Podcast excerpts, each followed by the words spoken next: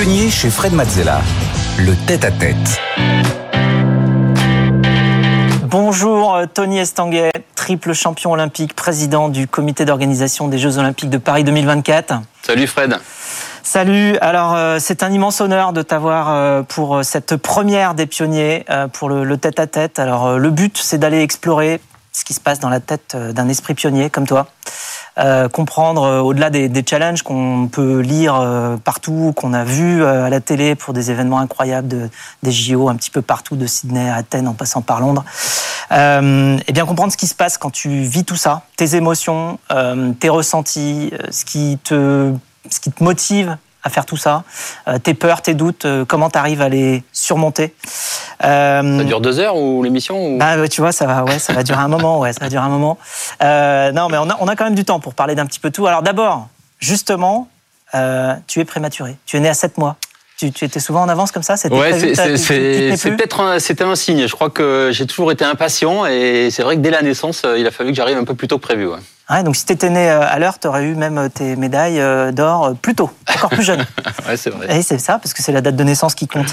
Et alors donc, ce qui est assez marrant, c'est que à peine sorti de la couveuse, on te retrouve quasiment directement sur un canoë. Stéphanie. Finalement, une histoire de famille hein, chez les Estanguet. Vous avez commencé euh, très tôt aux côtés de votre père Henri, euh, prof de sport, trois fois vice-champion de France, quatrième au mondiaux de 81. Et votre frère aîné euh, également, Patrice, médaillé de bronze au, JO de 96. Vous avez cinq ans, la première fois que vous montez dans un canoë, et c'était sur le Gave de Pau, votre ville natale. Exactement. c'est vrai que c'est des très bons souvenirs. C'est une histoire de famille. De plus jeune âge, euh, c'est vrai que je suis le dernier d'une fratrie de trois et, voilà, mon, mon père était lui-même sportif de haut niveau et donc il nous a mis effectivement, euh, il nous a transmis cette passion des sports de nature euh, parce que lui-même était un fils d'agriculteur et donc euh, ce contact avec la nature, la terre était hyper important pour lui. Et donc depuis tout petit, on a fait du ski, on a fait du kayak, on a fait du surf, on a fait du parapente, on a fait du vélo, de la randonnée. Et on a suivi sa voie surtout sur le canoë-kayak. Alors, tu t'es déjà posé la question de savoir ce que tu aurais fait si tu n'étais pas tombé dans une famille euh, nature, sport, comme ça? Non, je me suis jamais posé cette question. Depuis le début, j'ai eu envie de avec beaucoup d'appétit de me lancer dans, dans, dans, cette aventure familiale. Euh, je voyais que euh, mes grands frères et mon père, à chaque fois qu'ils revenaient, euh, ils avaient le, le sourire jusque-là et ils s'éclataient. Moi, j'étais trop petit, j'étais frustré. Donc, je pense que j'ai bénéficié de cette famille qui m'a attiré vers, vers l'envie, le plaisir. Il y avait beaucoup de plaisir dans la pratique sportive. Et c'est pour ça que j'ai appris très vite parce que j'étais dans un environnement hyper positif. Alors donc, euh, quelques entraînements plus tard, on te retrouve en 2000 dans de l'eau à 5 degrés pour euh, les qualifications pour les JO de Sydney. Et là, qu'est-ce qui se passe? Comment ça se passe l'épreuve là? Ouais, là c'est vrai que c'est terrible parce que pour la première fois, je me retrouve en opposition directe avec mon frère. Il n'y a qu'une place pour se qualifier pour les, les, Jeux Olympiques. Mon frère est alors euh, le numéro un mondial, donc c'est le grand favori pour la qualif des Jeux de Sydney. Moi, j'ai 21 ans et j'ai pas envie de laisser ma place euh, non plus parce que tu grilles la priorité. Voilà, mon frère a déjà entre guillemets gagné euh, une médaille olympique quatre ans plus tôt euh, à Atlanta. Il a ouvert la voie pour la famille Estanguet que c'était possible de gagner une médaille au jeu. Donc moi, ça fait déjà quelques années que je, je rêve à devenir olympien. Et, et là, c'est un combat de, de incroyable. C'est la course la plus difficile de ma carrière. Mais quand vous avez éliminé votre frère d'une qualif au jeu, derrière, je peux vous dire que vous vous sentez armé à faire des choses incroyables. Ouais, ça devait être sympa l'ambiance au dîner de famille le soir. Euh, comment ça s'est passé euh, et la relation d'ailleurs euh, frère. ouais, c'était pas simple. C'était pas simple, mais pour moi ça a été aussi un apprentissage incroyable que dans l'action et dans l'accomplissement de choses, il faut distinguer ses émotions pour être euh, à son meilleur niveau, il faut réussir à, laisser ses émotions de côté et euh, être concentré sur, euh, sur ce qu'on doit faire. Et, et quand on a été capable de laisser ses émotions de côté pour éliminer son frère, après derrière, quand on a n'importe quel adversaire au départ de la compétition, ça paraît beaucoup plus facile. Alors j'ai envie de dire heureusement, euh, ensuite tu as gagné. Est-ce que c'est pour Patrice justement que tu as gagné tu Oui, penses? Non, j'avais vraiment la pression à Sydney parce que je me suis dit si jamais j'ai sorti mon frangin qui était le favori pour la médaille d'or au jeu et que moi je me trouve, là ça va être la catastrophe et je vais être la risée. Et... Donc ça t'a donné encore. Donc ça m'a donné beaucoup beaucoup d'énergie et, et, et d'ambition quelque part, euh, même si c'était mes premiers jeux. J'étais obligé d'aller chercher la médaille d'or.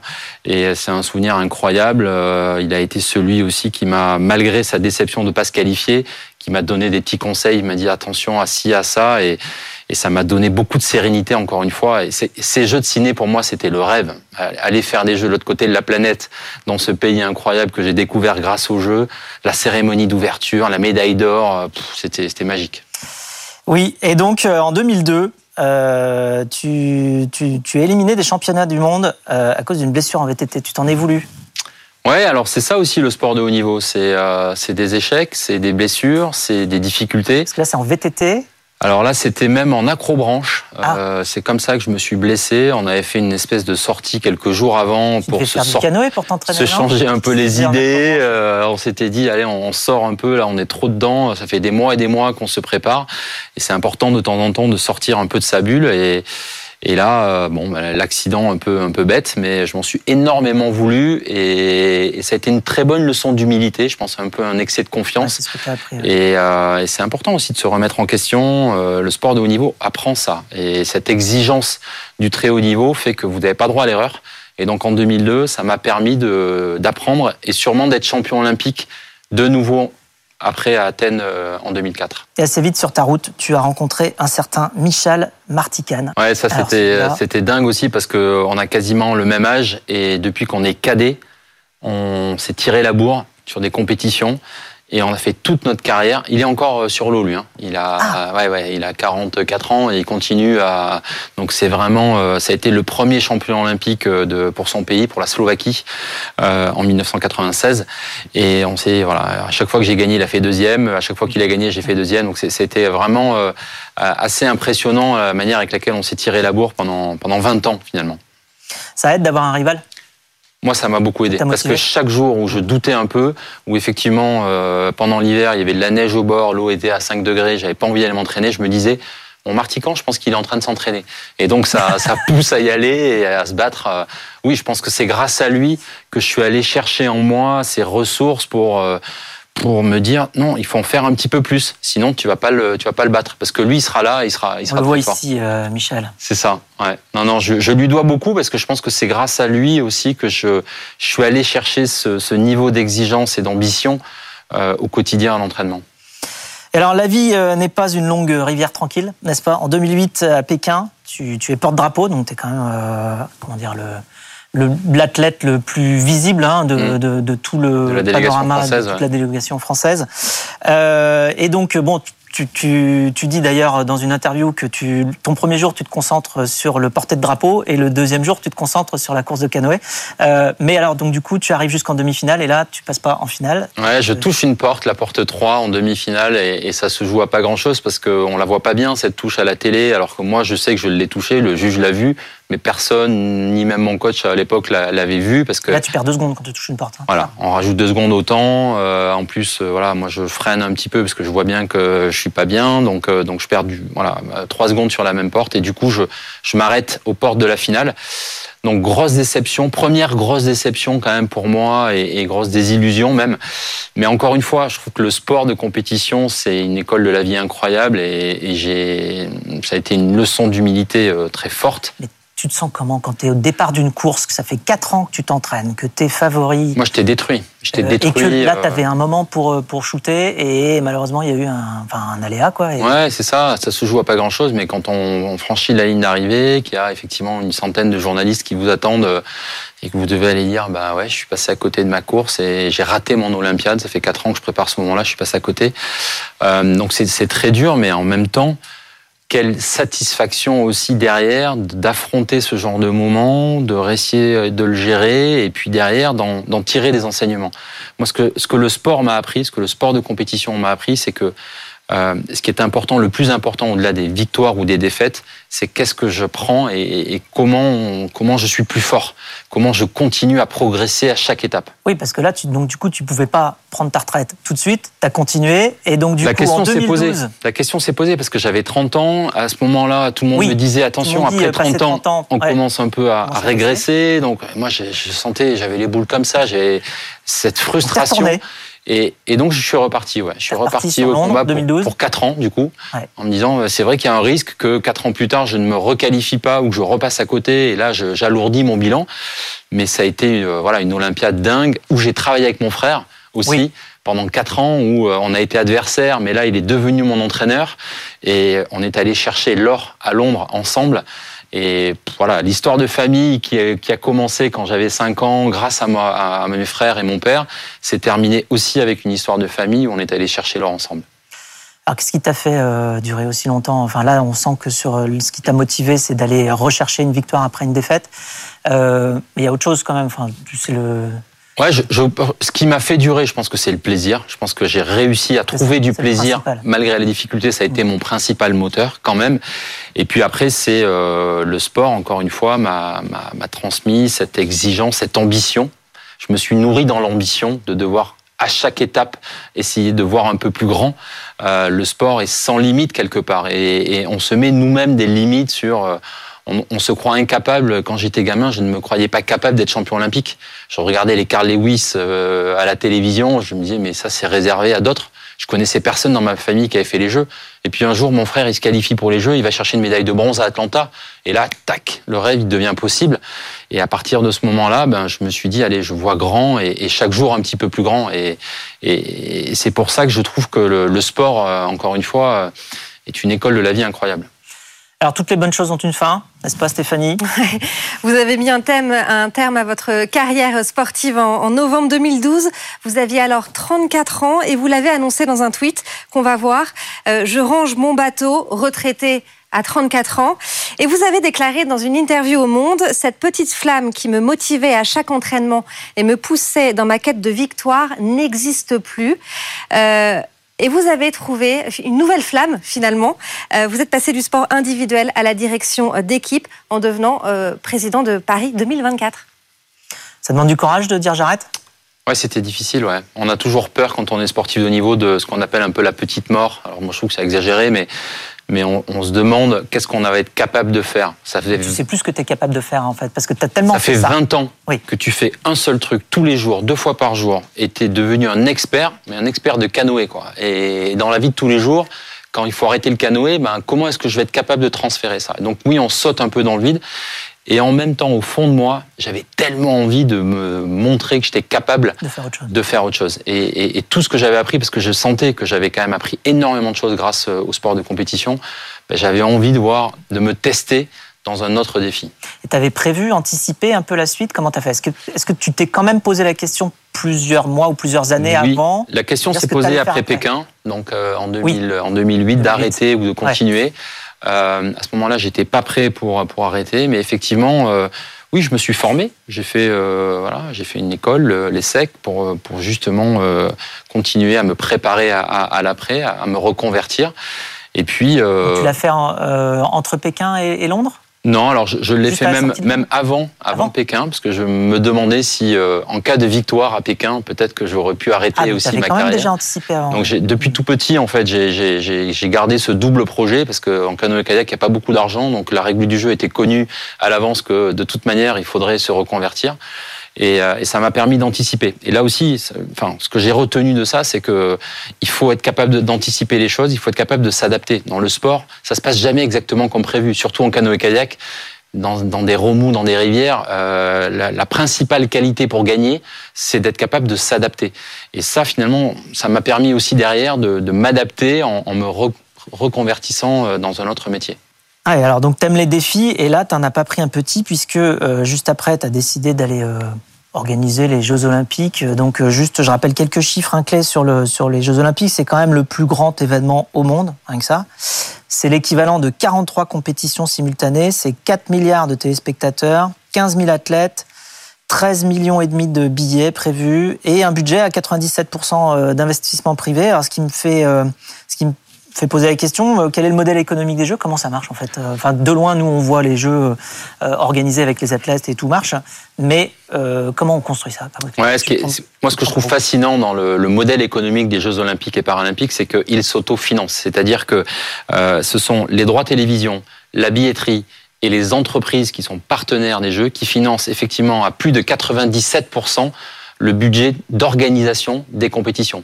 Donc les 878 compétitions euh, que l'on va devoir livrer pour les 15 000 athlètes de 208 pays euh, vont être financées par de l'argent euh, privé.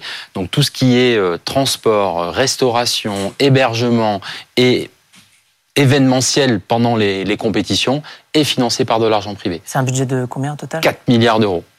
Ensuite, il y a une autre entité qui euh, investit dans les infrastructures, qui sont les infrastructures pour le long terme. Euh, et là, il y a effectivement de l'argent public parce que ce sont des infrastructures qui sont choisies pour euh, la population pour un territoire. Et là, on parle d'une piscine, on parle de logement, on parle d'infrastructures de transport qui ne sont pas spécifiquement liées au C'est des choses qui restent, ça, après. Exactement. Donc, c'est un investissement pour le pays. Alors, à quoi ça ressemble une journée de, de, de président de comité d'organisation des JO bah, Moi, je me régale aujourd'hui parce que c'est vrai que c'est fascinant. La magie de ce projet, c'est que pour réussir des Jeux, ce seront les Jeux du centenaire. Hein. Ça fait 100 ans qu'on n'a pas organisé les Jeux en France. 1924. Et, et moi, aujourd'hui, j'essaie de, de, réemployer tout ce que j'ai appris dans, dans ma carrière sportive. Pour réussir de grandes choses, il faut être très ambitieux. Il, faut, il fallait viser la première place. Là, moi, je veux que ce soit les plus beaux jeux de l'histoire. Et la France a tout pour organiser les plus beaux jeux de l'histoire. Il faut que ce soit spectaculaire. C'est pour ça qu'on a créé des concepts euh, de cérémonies dans la ville, euh, de mettre des, des, compétitions au pied de la Tour Eiffel, au château de Versailles, aux Invalides, au Grand Palais. Il faut que ce soit magique. Il faut que ce soit un moment de fierté, que les Français soient fiers de leur pays. On va être regardé dans le monde entier. Il y a des milliards de personnes qui vont regarder la France. Il faut que ce soit magique et inoubliable. Et ça, c'est le premier enjeu. Et après, il faut que ce soit aussi utile. Il faut que ce soit exemplaire. Il faut qu'on démontre que les jeux ne sont pas hors sol. Et il y a un modèle économique. Il faut qu'il s'équilibre. Il y a un modèle environnemental. On veut réduire de moitié les émissions carbone. Tout ça, c'est un nouveau modèle d'organisation. Alors justement, ça c'est une ambition euh, de, des JO 2024 d'être euh, des JO responsables. Exemplaires. Voilà, Stéphanie. des JO responsables. Hein. C'est l'ambition que vous vous êtes donnée dès la candidature, deux ans après la signature des accords de, de Paris sur le climat. Euh, L'objectif clairement que vous vous êtes fixé, c'est la sobriété. Vous voulez diviser par deux euh, les émissions de gaz à effet de serre par rapport aux précédentes éditions, soit 1,5 million de tonnes de CO2 rejetées contre 3,5 millions euh, pour les JO de Londres. Euh, une politique bas carbone qui passera par moins de construction et l'utilisation de, de, bâtiments déjà existants. Seuls deux sites seront construits finalement, le village olympique et paralympique et le centre aquatique, euh, des ambitions qui marquent peut-être le début d'une ère euh, sportive plus vertueuse, on va dire. Comment on fait concrètement? Non, mais je crois que c'est notre défi du moment. Euh, on, est tous concernés par ça. C'est vrai que moi, j'ai été frappé en tant qu'athlète dans mon sport par des phénomènes climatiques qui impactaient directement la pratique de mon sport. Des, moments de sécheresse où on a, on a plus accès aux rivières, des moments de crue incroyables qui, qui arrachent tout et, voilà, qui, qui, qui, empêchent effectivement l'accès aux, sites naturels. Euh, des, des, amplifications. Euh, des moments de pollution. Euh, avec des phénomènes où, euh, à cause de la pollution humaine, euh, on dégrade notre nature. Donc, le monde du sport doit aussi contribuer à cet élan majeur de, de changement climatique, de préservation. Comme on dit aujourd'hui tu, as cette anxiété Oui, moi je, moi je pense que pour les générations futures, aujourd'hui, on se doit de, de, de, démontrer que c'est possible, qu'un nouveau modèle est possible. Et c'est pour ça, effectivement, qu'on a fixé la barre très haut euh, sur cette excellence environnementale. 95% des infrastructures déjà existantes. On ne va pas construire les infrastructures pour les besoins d'une compétition de quelques jours. C'est impossible c'est pas responsable. Euh, mais au-delà de ça, tous les achats de Paris 2024, on parle de plusieurs milliards d'euros, ils sont évalués à la hauteur du prix, mais aussi à la hauteur des émissions carbone que la prestation va générer. Et ça, c'est un, un, enjeu, une responsabilité euh, très forte aujourd'hui. Il faut que euh, la restauration, les transports, quand euh, tous, les trans, tous les sites de compétition sont desservis par les transports en commun, l'énergie, on parle beaucoup d'énergie en ce moment, eh bien oui, toute l'électricité qui sera utilisée pour l'organisation des Jeux sera de l'électricité verte et ça, c'est nos partenaires, ce sont les entreprises françaises qui peuvent euh, fournir ces solutions, cette innovation, cette technologie un peu qui évolue. On veut aussi démontrer à l'occasion des Jeux le savoir-faire français pour repenser l'organisation des Jeux euh, beaucoup plus exemplaire. Donc euh, c'est au cœur des priorités. Il faut que ce soit spectaculaire, mais il faut que ce soit durable. Et on ne peut plus, moi mon enjeu, c'est qu'on ne puisse plus reculer et revenir à des modèles passés où on ne souciait pas de construire des stades juste pour une compétition de quelques jours. S'il n'y a pas un modèle économique euh, avec une utilité sociale d'un équipement sportif, on ne le construit pas et on, trouve des solutions plus éloignées. C'est pour ça qu'on aura des sites de compétition un peu partout en France, euh, un peu moins compacts peut-être, mais qui permettent de réduire euh, le nombre de constructions et du coup les émissions carbone. Alors qu'est-ce qui va rendre euh, les JO de Paris vraiment différents de, de, tous, uniques, inédits, inoubliables pour moi déjà, c'est euh, il faut que ces jeux ils se démarquent des éditions passées. Pour moi, c'est les jeux des premières fois. C'est la première fois que la cérémonie d'ouverture ne sera pas dans un stade, mais sera en ville pour qu'il y ait dix fois plus de spectateurs, pour que les, athlètes soient au cœur de, euh, de l'action. C'est la première fois que ces jeux seront paritaires, même nombre d'athlètes hommes euh, et femmes au départ des, des compétitions. C'est la première fois que le marathon euh, sera ouvert au grand public, parce que depuis le début, notre notre ambition c'est d'ouvrir ces jeux. Moi, j'ai envie que les jeux ne restent pas un événement euh, euh, qui est dédié à quelques sportifs de haut niveau, quelques passionnés de sport. C'est ce que toi tu apportes. Euh, enfin, tu, tu, tu, besoin mets tout là. Encore une fois, tu mets tout. Je mets toute ma, ma, ma vision de, de, ce que j'ai retenu de ma carrière sportive. De, quand j'ai gagné mes, mes, trois titres olympiques, euh, on l'a fait avec beaucoup d'exigence, beaucoup d'ambition. Euh, beaucoup d'humilité aussi. Tout ça est, compatible. ça t'apprend le sport aussi. Hein, Exactement. Et, là, aujourd'hui, dans cette organisation, on est dans, dans le même schéma quelque part. Il y a une ambition incroyable. Je veux que ces Jeux, ils restent dans l'histoire. Je veux que les Français soient fiers. Cette cérémonie d'ouverture, elle va faire date parce que ce sera spectaculaire, mais ce sera quand même très populaire très durable parce qu'on va pas construire euh, euh, des décors euh, dans, dans un stade, on va utiliser le décor qui existe déjà. Et on a une ville qui est incroyable, on a une capitale qui est incroyable, qui est, qui est reconnue dans le monde entier. Les gens ils veulent voir ce spectacle-là. Donc c'est pour ça que moi je, je crois à ce modèle. Oui, il y a des sceptiques, probablement. Mais pour l'instant, à deux ans des Jeux, on est dans les temps, on est dans la sobriété et on est dans l'ambition. Parce que moi, je veux encore une fois que malgré le contexte du Covid, de la situation géopolitique, des difficultés qu'on peut rencontrer, on, doit démontrer qu'on s'adapte et qu'on trouve des solutions pour garder une ambition très forte. Alors pour terminer, j'ai euh, la question inattendue. Ah. Est-ce que tu m'embaucherais dans ton équipe? Avec grand plaisir, Fred. T'es le bienvenu. Non, mais moi j'ai besoin de, gens qui euh, qui sont des possibleurs. C'est pas un mot qui existe dans la langue française, mais moi je veux rendre les choses possibles. Bien sûr qu'il y a plein de gens qui trouvent toujours que c'est impossible, qu'on va jamais y arriver, que si, que ça. Ce pays a, tout pour réussir. Notre pays est un pays incroyable. Quand on voyage un petit peu, tu le sais, on a, on a euh, une force en, en termes d'innovation. Et moi, j'ai envie que ces Jeux de Paris 2024 soient un démonstrateur de ce qu'on est capable de faire au mieux dans ce pays. Voilà. Et... je te disais de, de m'embaucher parce que je me souviens que la première fois qu'on s'est rencontrés il y, a, il y a quelques années, j'avais été très impressionné à la fois par, par l'énergie que tu dégages, le charisme que tu as, et je m'étais dit que voilà, si tu me demandais de bosser pour toi, je, bosserais pour toi. Euh, J'ai beaucoup à apprendre euh, grâce à toi, donc je, je, je suis sûr qu'à deux, on sera plus fort. Merci beaucoup, Tony, d'avoir été le pionnier des pionniers et de nous avoir euh, raconté tout ton parcours, tes émotions. Merci à toi, Fred. C'était un honneur, vraiment, et longue vie aux pionniers. Merci beaucoup. On se retrouve tout de suite pour le pitch. Les pionniers chez Fred Mazzella sur BFM Business.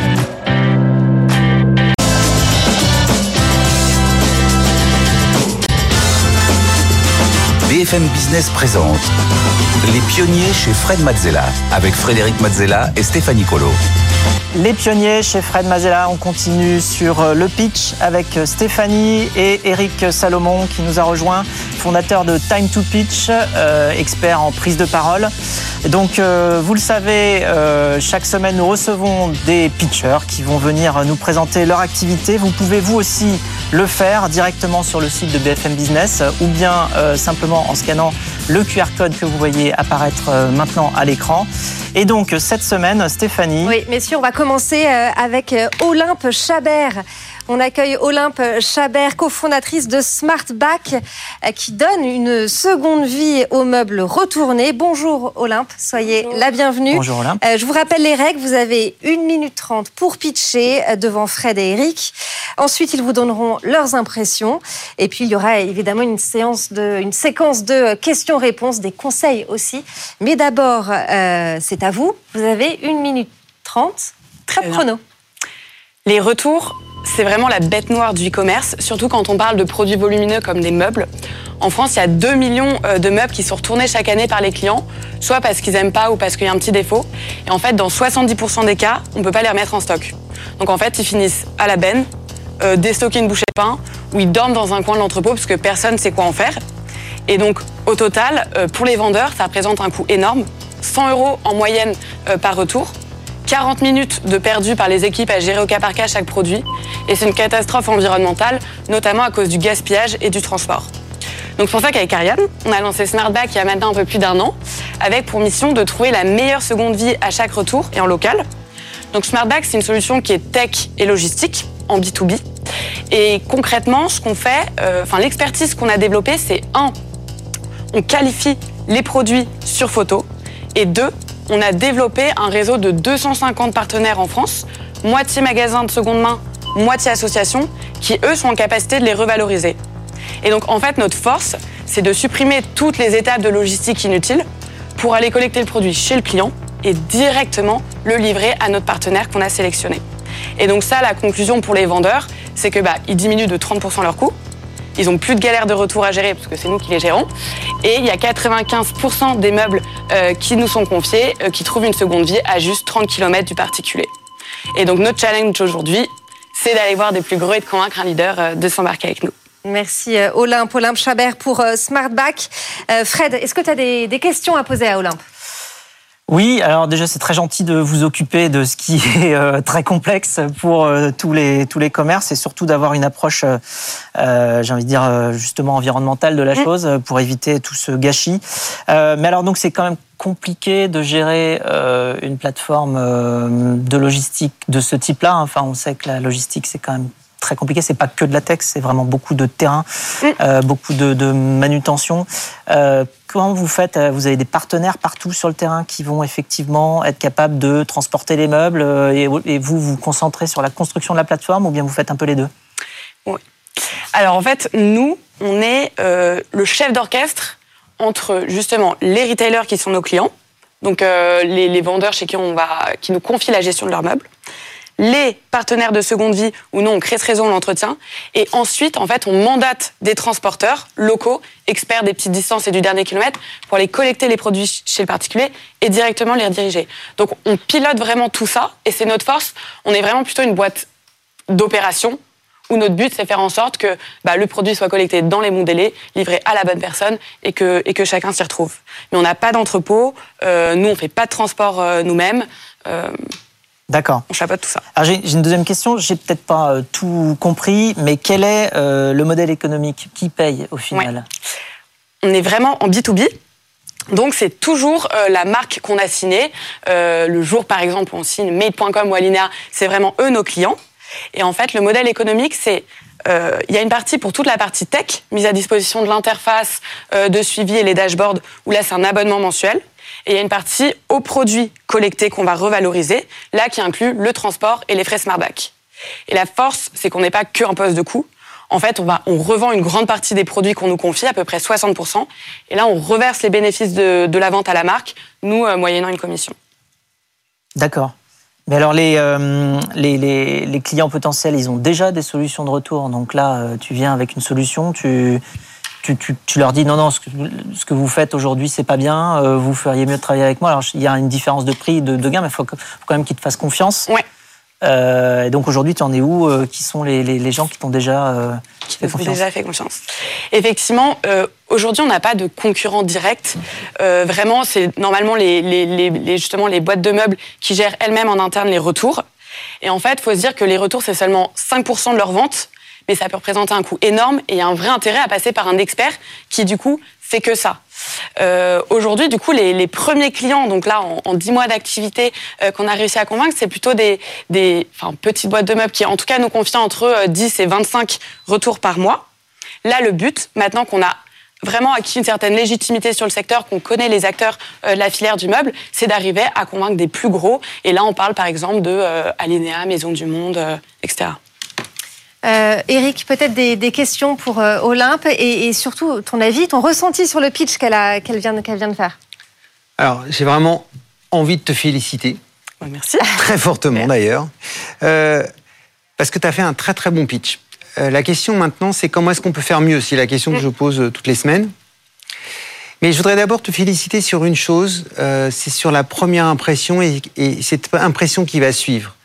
on a des capteurs, les yeux, les oreilles, qui font que immédiatement on se fait une opinion de la personne qui est en face. Tu arrives avec une belle énergie, tu es engagé dans ce que tu dis, tu es souriante, et rien que ça, ça donne déjà envie de t'écouter. Et puis alors tu démarres très très bien ton pitch, parce que tu démarres avec la bête noire du e-commerce. Merci pour ça. C'est un drapeau, c'est une façon de donner corps, de mettre une image sur une idée. Donc ça aide les gens à rentrer dans ton pitch. Deux minutes, deux minutes, pardon, deux secondes après, tu dis 2 millions, tu donnes un chiffre. Donc tu donnes l'image, tu donnes un chiffre, c'est parfait pour démarrer le pitch.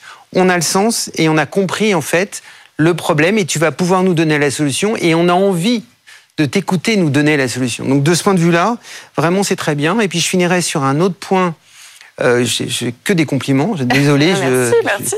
Je, je, voudrais donner des conseils, mais euh, non, mais il y a un autre point qui, pour les gens qui nous regardent euh, ou qui nous écoutent, est important. C'est que euh, ta façon, ta diction n'est pas linéaire. Mm. Tu mets de la force et de l'énergie dans ce qui est important, et ça aide ceux qui t'écoutent à, à faire le tri en vérité. Ils vont pas tout retenir. Même une minute trente, ils vont pas tout retenir. Donc, avec ta façon de dire les choses, quand tu dis c'est la bête noire du e-commerce, on comprend qu'il faut qu'on garde cette idée en tête et ça va nous aider pour la suite. Bravo. Merci beaucoup. Fred, un ressenti? Bah, Très très bon euh, également, c'est-à-dire qu'on voit qu'effectivement ça part d'un vrai problème mm. euh, avec une solution qui est responsable, euh, c'est-à-dire que voilà, on évite euh, d'aller jeter des choses inutilement euh, et puis euh, effectivement une bonne énergie qui te permet, je pense, non seulement de présenter les choses clairement, mais surtout à terme, ce qui est très important en tant qu'entrepreneur, de réussir à les convaincre à peu près tous tes interlocuteurs, et tu vas en avoir beaucoup. Euh, C'est-à-dire qu'il faut aller convaincre euh, les gens euh, sur place qui vont être tes partenaires, il faut aller convaincre évidemment euh, tes clients, euh, il faut, faut, convaincre tes prochaines recrues, les gens que tu vas recruter pour faire grandir l'équipe. Donc écoute, moi je crois que c'est le début d'une très très grande aventure. bravo. Ben, merci. On espère. Merci beaucoup Olympe, Olympe Chabert pour, euh, pour cofondatrice de euh, Smartback. Euh, on passe à notre deuxième pitcher à présent. On accueille Nicolas Crestin, cofondateur de euh, SAMI, une plateforme de mesure et de réduction d'empreintes carbone pour les entreprises. bonjour Nicolas. Bonjour. Je vous rappelle les règles. Vous avez une minute trente pour euh, pitcher euh, devant Fred et Eric. Euh, ils vont vous donner vos, les impressions après, des questions-réponses et puis enfin des conseils. Mais d'abord, le pitch, c'est parti, top chrono. La comptabilité carbone, c'est une discipline qui permet aux entreprises de mesurer leur dépendance à des émissions de gaz à effet de serre et par extension aux énergies fossiles et de comprendre leur part de responsabilité dans le changement climatique. C'est donc sans surprise que ces dernières années, cette discipline a connu un essor formidable. Aujourd'hui, la compta carbone, c'est 20% des entreprises françaises qui ont déjà réalisé un bilan carbone et c'est 20 000 personnes formées à la méthodologie bilan carbone qu'on peut appeler les experts carbone pour faire le parallèle à la compta financière. Et il y en a beaucoup d'ailleurs des parallèles à la compta financière. C'est que c'est une méthodologie qui est complexe, qui nécessite de respecter beaucoup de règles, le traitement de nombreuses données, des audits, des bilans, et puis c'est un outil de pilotage pour les entreprises. Le problème, c'est qu'aujourd'hui, dans la majorité des cas, la compta carbone est tenue sur un tableur Excel avec toutes les limites et les contraintes que ça implique. Et c'est pour ça que nous, Samy, on développe toute une stack technologique entre l'entreprise et l'expert carbone pour permettre de changer radicalement l'expérience qu'on a de la comptabilité carbone. Et donc ça veut dire pour l'entreprise une plus grande fluidité dans la transmission de données, une plus grande lisibilité dans les résultats une possibilité, une autonomie dans la mise en place et le pilotage du plan d'action. Et pour l'expert carbone, une meilleure gestion de sa base client, une analyse simplifiée pour vérifier les données et puis finalement pour certifier des bilans ou des plans d'action. Euh, Aujourd'hui, Samy, c'est près de 300 entreprises qui sont abonnées à notre service. C'est un, MRR qui a été multiplié par 5 depuis le début de l'année. Et aujourd'hui, justement, on ouvre notre service à tous les experts carbone. Merci beaucoup, Nicolas. Euh, Christin, cofondateur de Samy. Fred, des questions? Oui, euh, alors c'est effectivement un grand problème. Alors je, je vois qu'on on s'aide dans les sociétés euh, rien que pour compter les sous, c'est-à-dire euh, quand on regarde la direction financière, parfois c'est plusieurs pourcents euh, de l'effectif global. et pourtant c'est pas, de dire, c'est pas très compliqué. On compte des euros, c'est une unité qu'on connaît, plus 1, moins 1, plus 3, moins 12. Là, c'est pour compter des choses beaucoup plus complexes, hein, puisque c'est les impacts carbone. Alors, je comprends qu'il y a une solution pour stocker toutes les informations qui vont servir à établir un bilan carbone. Mais qui les rentre ces informations-là? Comment? À quel moment de la chaîne? Ça veut dire qu'il faut impliquer l'intégralité de la société, enfin tout le monde, toutes les personnes qui sont à tous les postes et qui peuvent compter différentes choses. Comment vous faites pour extraire tout simplement les données? Après, une fois bon, qu'il y a une solution comme la, comme la tienne, on, se dit bon bah ça, ça, va pouvoir euh, donner un résultat. Mais comment on les rentre les infos? Effectivement, donc c'est un peu la grande complexité de la réalisation d'un bilan carbone, c'est la donnée. Hein, donc euh, on veut on veut se baser principalement sur des données physiques. Et donc nous on a développé un panel de fonctionnalités justement qui permet de récupérer au mieux ces données. Ça peut être de l'input manuel euh, par la personne qui euh, connaît son sujet. Euh, ça peut être de l'upload de documents. Donc là, nous, on va uploader euh, typiquement des documents standards tels que le fichier des écritures comptables ou une base de données de déplacement de collaborateurs, etc. Et puis, ça va être aussi des questionnaires qui vont être envoyés à l'extérieur. Donc depuis l'application, je peux générer un questionnaire que je vais envoyer notamment à mes collaborateurs pour leur poser un certain nombre de questions. Donc en fait, effectivement, le, problème du bilan carbone et la difficulté, c'est que c'est beaucoup de données un petit peu décentralisées. On va en demander aux achats, à l'équipe tech, euh, aux collaborateurs. Et donc nous, notre travail, c'est de multiplier un peu les outils qui permettent au, plus simplement d'aller euh, récupérer cette donnée de manière la plus fiable possible. Tu parlais de 300 clients. Euh, quelles mesures concrètes ils ont prises, par exemple, après avoir utilisé ta solution? Alors, c'est la mise en action, effectivement, un peu. Le, nous, c'est notre, c'est ça qui nous motive. Hein, donc, mettre les, clients en action, faire son bilan carbone et comprendre euh, ses émissions, c'est bien. Après, il faut mettre en action. Euh, il y a plusieurs choses. Il y a des actions qui sont relativement simples à mettre en place euh, sur la mobilité des collaborateurs, sur l'hébergement peut-être de ces infrastructures. Et puis, pour des entreprises euh, qui ont des produits, qui ont une industrie, c'est beaucoup plus compliqué. Là, on va regarder toute la chaîne de valeur, euh, où est-ce que les produits sont créés, d'où viennent les matières premières, etc. Et donc, en fait, aujourd'hui, on a deux ans et demi d'existence. Donc, les clients qu'on accompagne, ils sont en train de, de, de, de, créer justement cette stratégie pour petit à petit pouvoir s'adapter et euh, trouver les meilleures solutions. Donc, les actions simples, elles sont déjà mises en place. mais sinon, on parle vraiment d'actions stratégiques et donc qui mettent un peu de temps euh, à être. Euh, Alors tu parlais du fait que c'est euh, compétitif, en tout cas c'est un secteur en plein développement. donc il y a une chose qui est cruciale dans un contexte comme celui-ci, c'est l'équipe. Elle est comment l'équipe aujourd'hui? Vous êtes combien quel, J'imagine qu'elle est formidable. Mais alors, comment, qui fait quoi et quels sont vos atouts pour être bah, l'équipe qui va réussir à, à accomplir ce challenge? Euh, Alors aujourd'hui, on est 35 euh, dans l'entreprise. Elle est structurée avec euh, évidemment l'équipe tech, market, sales et puis les experts carbone et les coachs carbone. Euh, et alors, bon, le fonctionnement, il, est assez simple. Hein, l'équipe growth qui ramène euh, les deals et puis l'équipe coach carbone qui accompagne les clients. Et ça, c'est notre modèle depuis le début. Et là, j'en parlais dans mon pitch, il y a le nouveau modèle qui est de dire, bah, on a les coachs carbone en interne qui accompagnent nos clients mais en fait, on va ouvrir notre solution pas que pour les coachs en interne, mais tous les experts carbone qui sont euh, en dehors. Euh, et donc ça, c'est une stratégie très forte pour vraiment déployer notre outil. Mais si je reviens à l'équipe, euh, c'est quelque chose qui est essentiel pour nous. On a mis en place un certain nombre de choses et d'ailleurs, on a affiché notre volonté de devenir une entreprise people first. C'est qu'on est donc drivé par le bien-être des collaborateurs. Euh, et c'est le dirigeant de, de, de, je me souviens plus le nom de la boîte, désolé, mais c'est un dirigeant dans les années 50 qui a dit euh, brûlez mes usines, euh, prenez mon argent, prenez tout ce que vous voulez, mais gardez mon équipe et en disant je recréerai, je recréerai ce que ce que j'ai déjà créé. Donc on met en place cette stratégie de dire on capitalise sur les personnes et on sait que si on a une bonne équipe, ben en fait on va y arriver. Eric, est-ce que tu as des, questions à poser à, Nicolas? D'abord, euh, quel bilan du, pitch?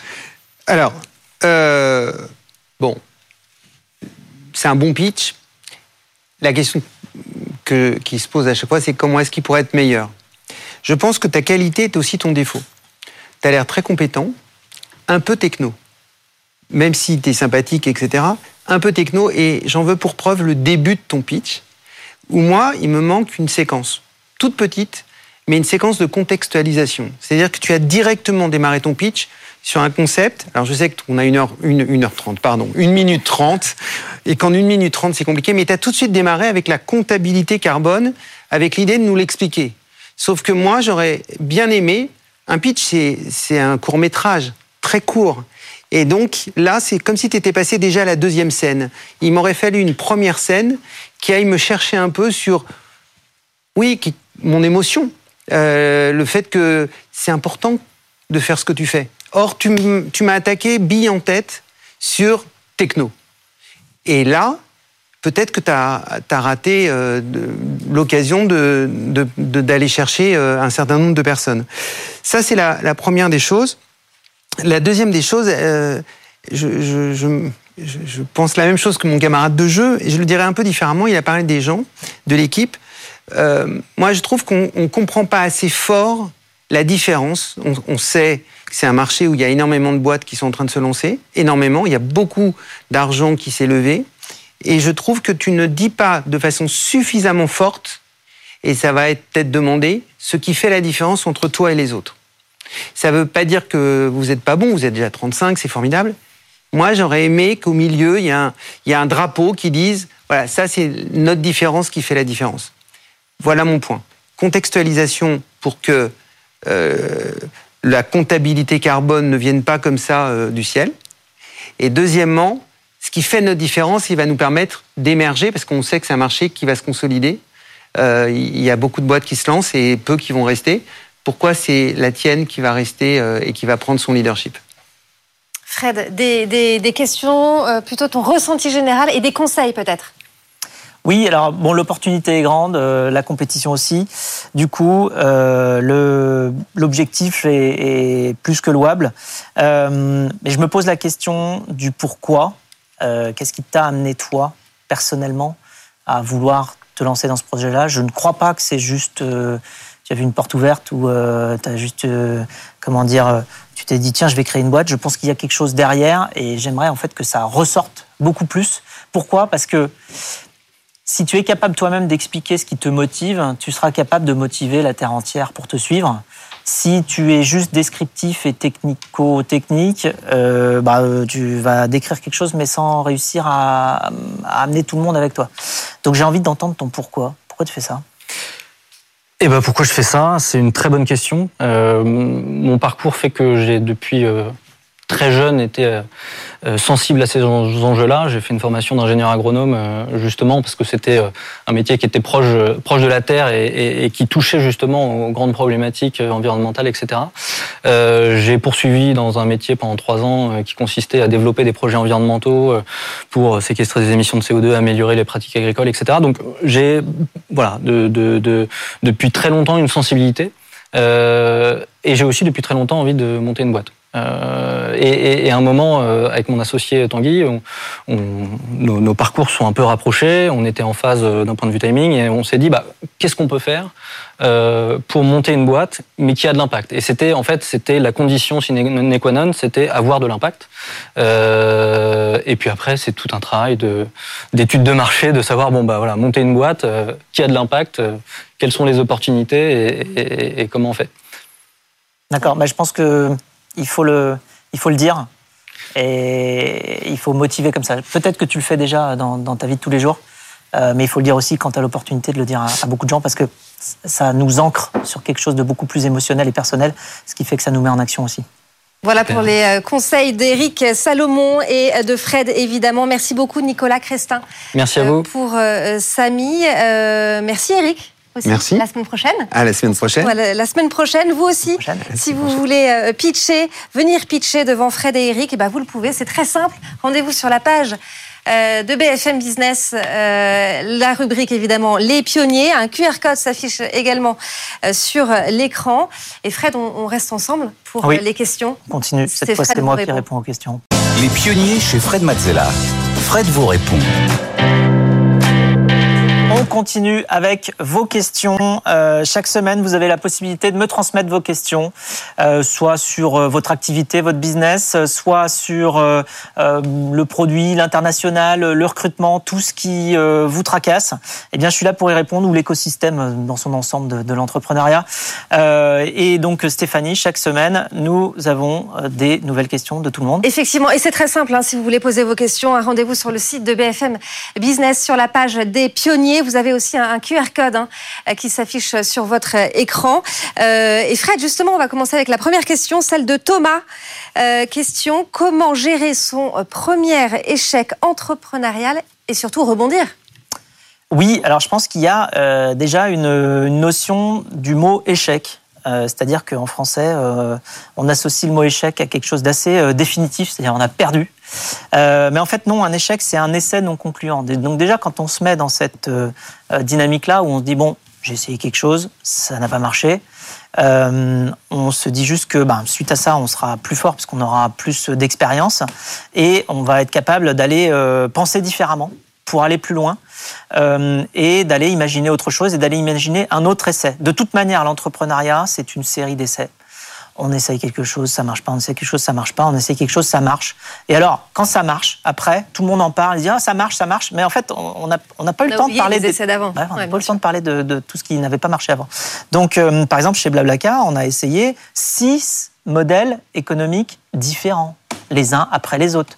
Donc aujourd'hui, voilà, on voit euh, un modèle qui fonctionne et qui nous a permis d'étendre Blablacar dans euh, plus de 20 pays avec 100 euh, millions de, de covoitureurs dans le monde sur trois continents. Enfin bon, et, en France, plus de 40% de la population adulte utilise Blablacar. Donc on voit ça.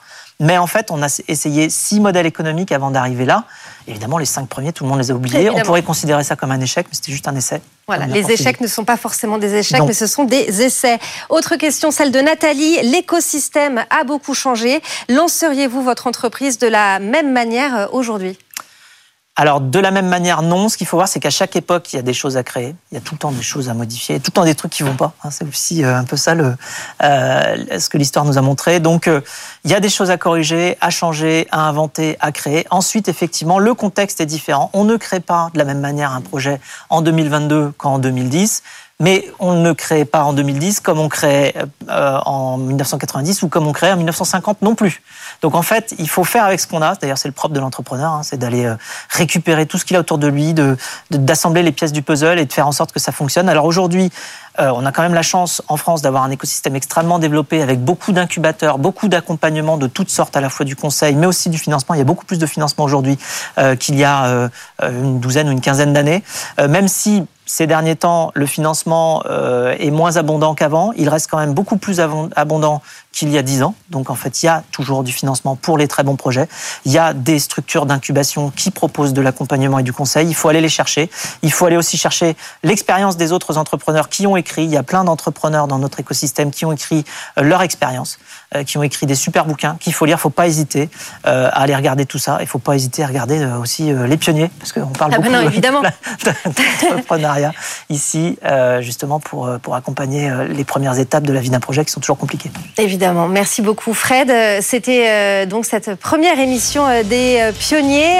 Si vous voulez postuler, évidemment, pour venir pitcher devant Fred, devant Eric. Si vous voulez poser des questions à Fred, comme on vient de le faire, eh c'est très simple. Vous vous rendez sur le site de BFM Business et puis vous avez aussi le, le QR code qui s'affiche, Fred. Tout à fait. Merci beaucoup, Stéphanie. On remercie évidemment tous les pitchers de cette émission et on vous donne rendez-vous la semaine prochaine pour un autre rendez-vous des pionniers. Les pionniers chez Fred Mazzella sur BFM Business.